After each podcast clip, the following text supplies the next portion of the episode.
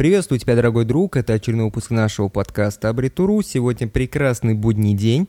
А это значит, что сегодня время поговорить про деньги. И сегодня я хочу поговорить с тобой про роль денег и про их реальную стоимость в жизни человека. Вот, если честно, вы вообще когда-нибудь задумывались над тем, какую роль играют деньги в жизни человека и какова их реальная стоимость? Если подумать, то деньги сегодня могут решить любые проблемы человека. Их всегда можно поменять на любые продукты или услуги, а уже это решит ваши проблемы. Деньги являются универсальным инструментом, который может э, любые ваши желания сделать реальностью. Если у вас есть деньги, то у вас нет проблем. Если у вас очень много денег, то ваша единственная проблема лишь в том, что у вас очень много денег. Хотя есть моменты, в которых мне очень жалко богатых людей. И я как-то писал отличную статью о том, как меняется отношение людей в тот момент, когда у вас появляются деньги.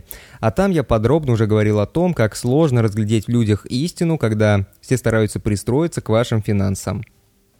Недавно я задумался о том, почему деньги играют такую важную роль в жизни каждого человека. Почему даже большинство людей продаются и покупаются за деньги так просто, будто они какой-то товар? Начнем с того, как люди зарабатывают деньги.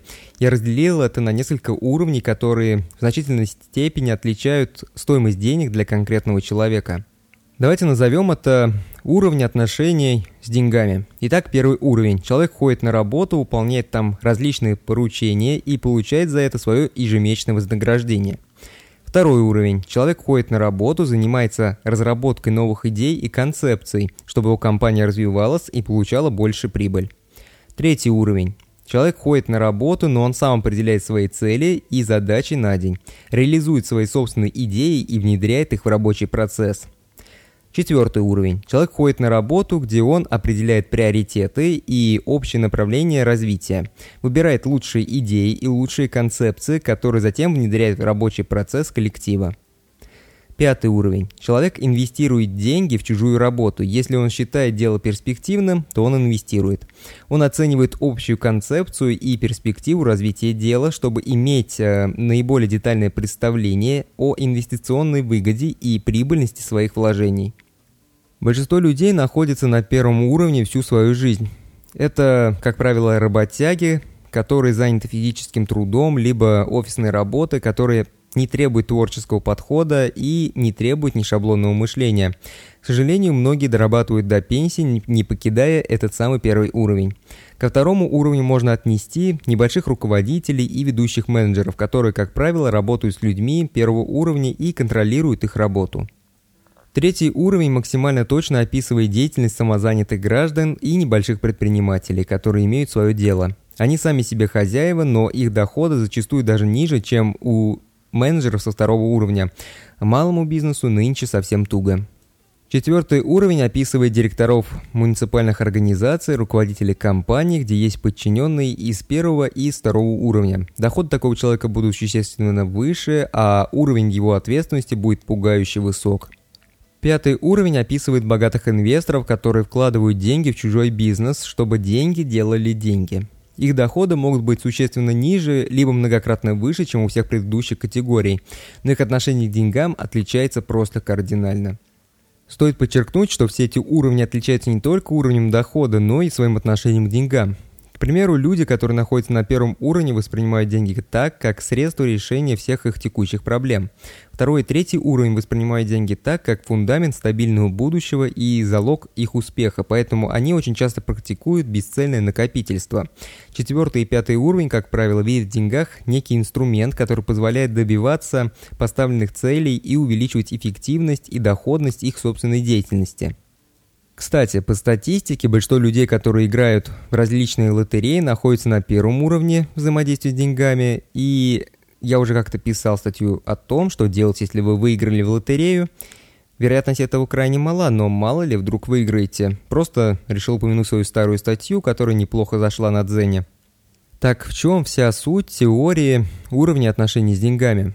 Суть этой теории достаточно проста. Человек передвигается между уровнями в тот момент, когда меняется его отношение к деньгам. Стоимость денег и их роль также меняется с уровнем.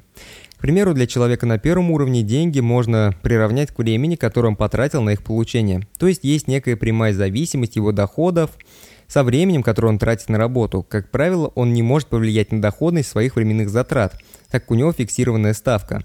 Второй и третий уровень могут влиять на, на свою доходность, да и вознаграждение они чаще всего получают не за шаблонную работу, а за успешные идеи, которые могут повысить прибыльность компании. Как правило, величина вознаграждений напрямую зависит от эффективности их собственной идеи, а не от затраченного времени. Четвертый и пятый уровень управляют доходностью и стоимостью своего времени. Как правило, доходность их времени будет зависеть от того, насколько правильно они оценили концепции и идеи других людей. Тут в целом можно говорить о том, что четвертый и пятый уровень покупают идеи и концепции у второго и третьего уровня, а они уже в свою очередь используют первый уровень для реализации этих концепций и идей. Вот и выходит, что для кого-то деньги – это весь день точить детали за станком, а кто-то продает свою идею и получает намного больше, чем рабочий за сотню деталей. От этого и получается, что стоимость денег для каждого конкретного человека будет отличаться, ведь затрачивается разное количество усилий на рубль полученной прибыли. Все это влияет на восприятие денег в глазах конкретного человека. Какой-то замкнутый круг выходит. Чтобы повысить уровень, необходимо изменить свое отношение к деньгам. Но отношение к деньгам меняется в зависимости от того, сколько усилий вы тратите на полученный рубль. Рисковать кровными деньгами, которые были нажиты трудом и потом, очень сложно, а без риска далеко не продвинуться. Вот такая ловушка выходит.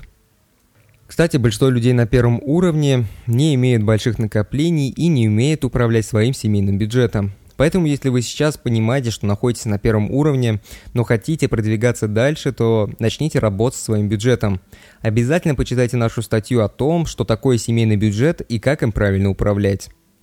На этом все. Вот такой вот небольшой подкаст получился. Если вам понравился, то обязательно поставьте лайк и сделайте репост, если такая возможность есть. Это помогает нам развиваться, у нас появляются новые подписчики, а чем больше у нас подписчиков, чем больше у нас мотивации делать новый контент. Ну и разумеется, если вы слушаете это и еще не являетесь подписчиком нашей группы, то обязательно подписывайтесь. Подписывайтесь, потому что дальше нас ждет еще больше интересных тем.